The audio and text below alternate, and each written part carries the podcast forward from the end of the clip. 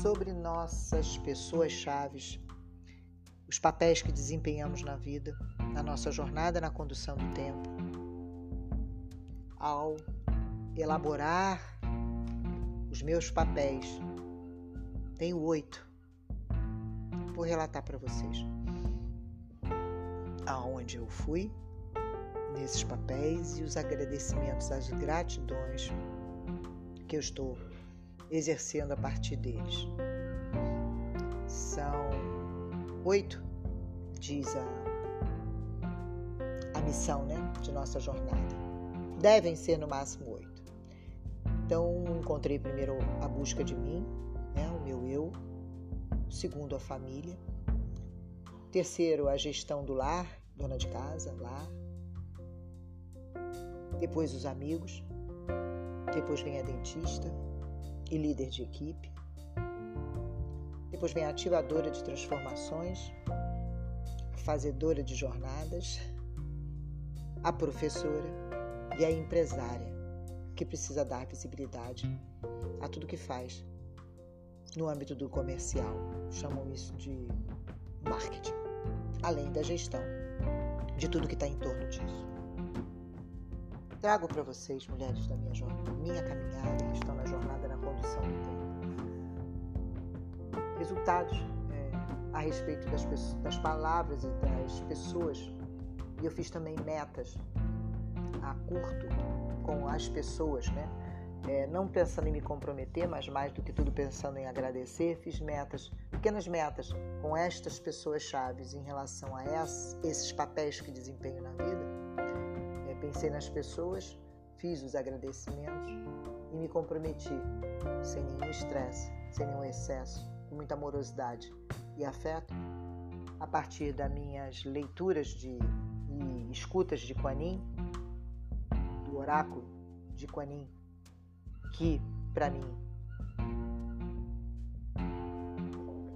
teve uma, uma condução, como para cada uma de nós.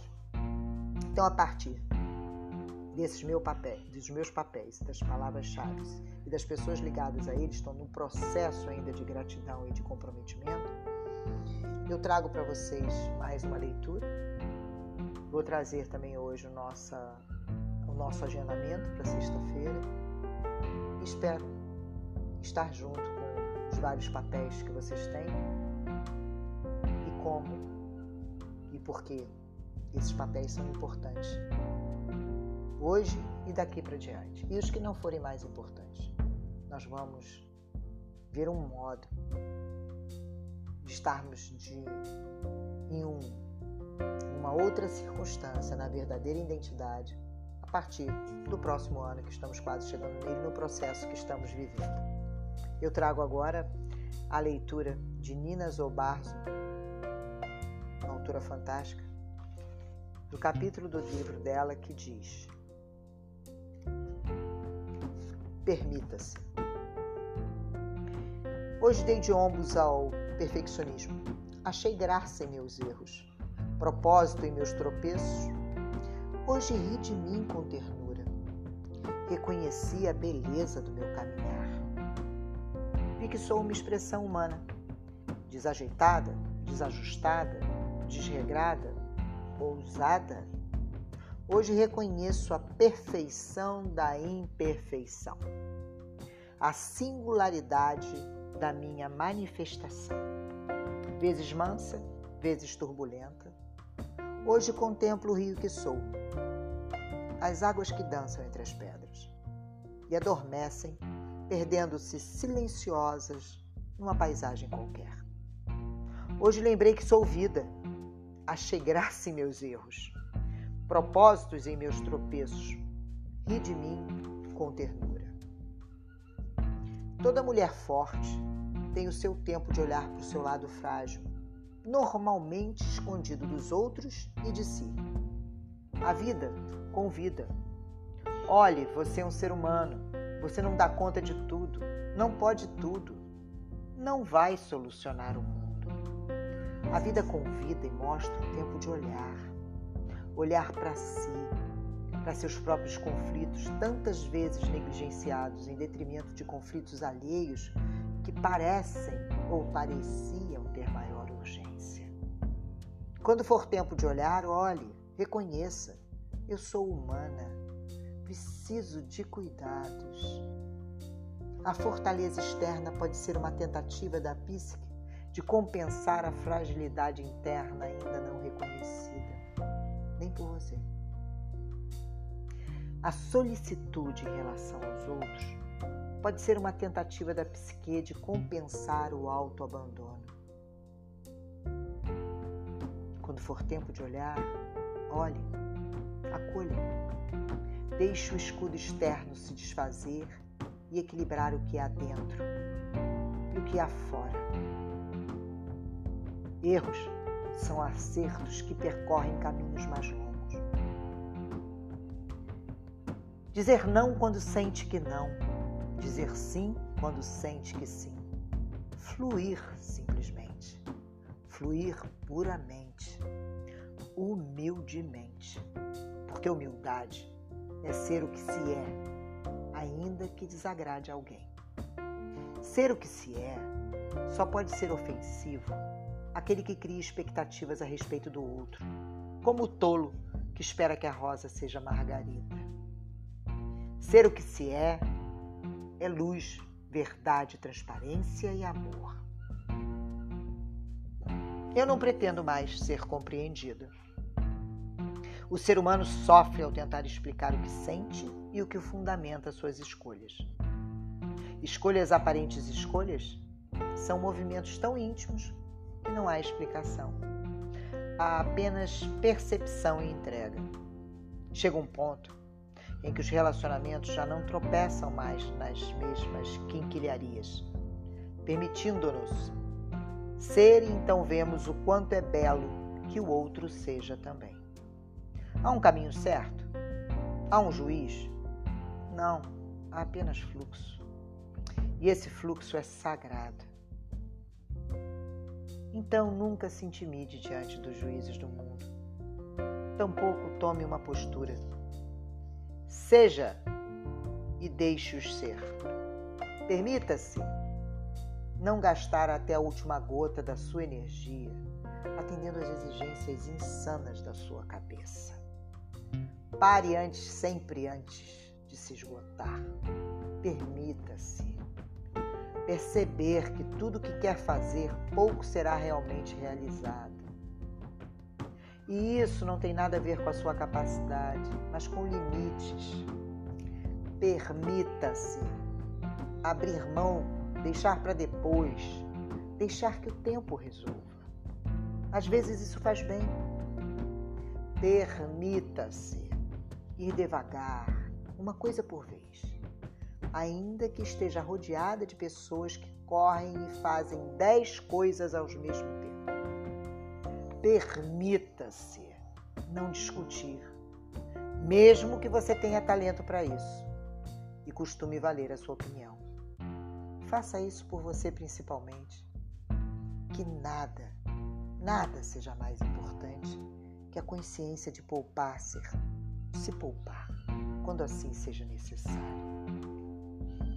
Permita-se afastar-se, dizer adeus, selecionar. Às vezes, precisamos romper com partes nossas que estão prontas para ir, e isso pode ocorrer através dos outros. Permita-se desistir. Não há nenhum problema em desistir. Vá até o meio do caminho arrependa-se, volte, tente de novo. Isso não é feio, isso é vida.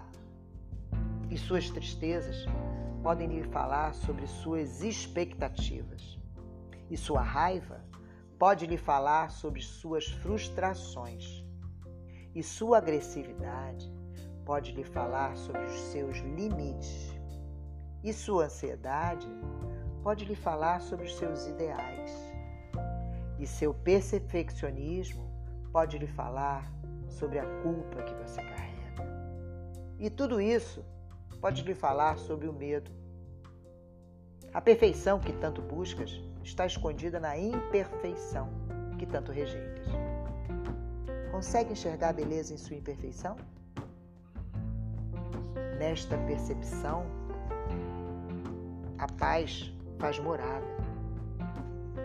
Permita ser mal vista, mal falada, mal avaliada. Permita que se enganem a seu respeito, que deem risadas pelas suas costas. Permita que julguem, que cochichem, que acreditem saber quem você é. Permita que olhem torto, que se afastem, que a excluam, que a rejeitem. Enfrente o seu maior pesadelo e veja que sim, ele acaba em morte. Morte deste que era escravo dos outros. Então viva, viva livre, mulher, sem medo, porque o outro não tem mais poder sobre você. Ser forte não é suportar tudo, não. Ser forte é ter consciência do que é possível a você, momento a momento. Ensinaram-lhe que ser forte é ir além de seus limites, ser Marte, acabar com você em virtude de um objetivo. Isso não é ser forte. Isso é agir dentro do condicionamento maratonista. É necessário ser muito forte para dizer não, por exemplo. Ser forte é ter consciência de si.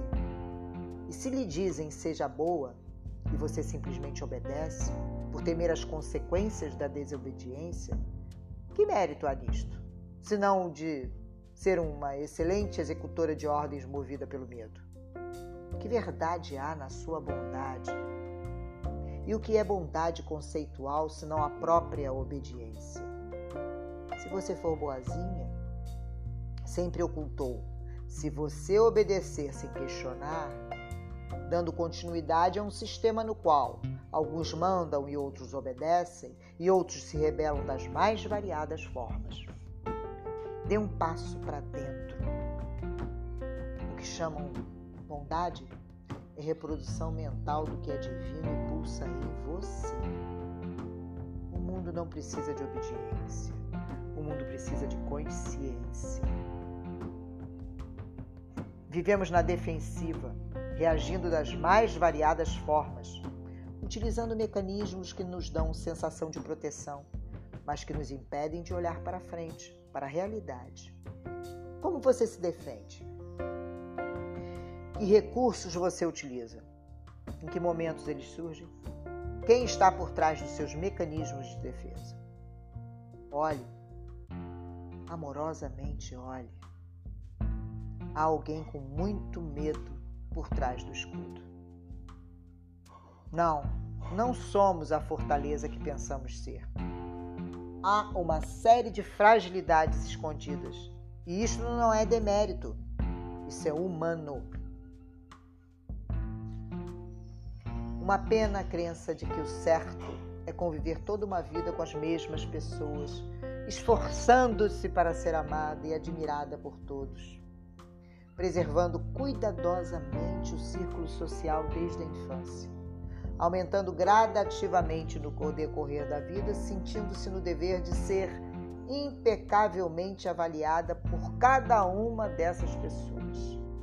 Que triste não saber dizer adeus, encerrar ciclos e seguir em frente, deixando para trás, inclusive, as expectativas criadas mutuamente Dizer adeus é externamente e extremamente necessário, pois deixamos para trás não só certas pessoas, certos núcleos, mas também a parte em nós que se assemelhava a essa sintonia. Quanta energia despendida para manter, preservar, evitar macular tão frágil estrutura. Eu preciso continuar sentindo que tudo é entre este coração e eu e que este laço é o que de fato movimenta a minha existência. Eu preciso continuar para além do medo, para além do óbvio, tateando no escuro, apoiando-me em nada, mas eu preciso continuar. Certa de que é esta chama interna que me acolherá e aquecerá em dias frios. Mãos em reverência no centro do peito, coração sagrado, eu preciso continuar. Que se vá todo o peso. Que se vá toda a culpa. Que se vá todo o peso. Que se vá toda a culpa. que se vá todo o peso e que se vá toda a culpa. Que eu alivie o meu coração das exigências insanas da minha cabeça. Que se vá o hábito de autocondenação e prevaleça a autocompreensão.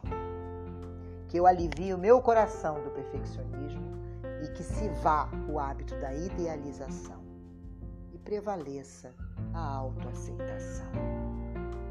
Que eu alivie meu coração do sentimento de inadequação.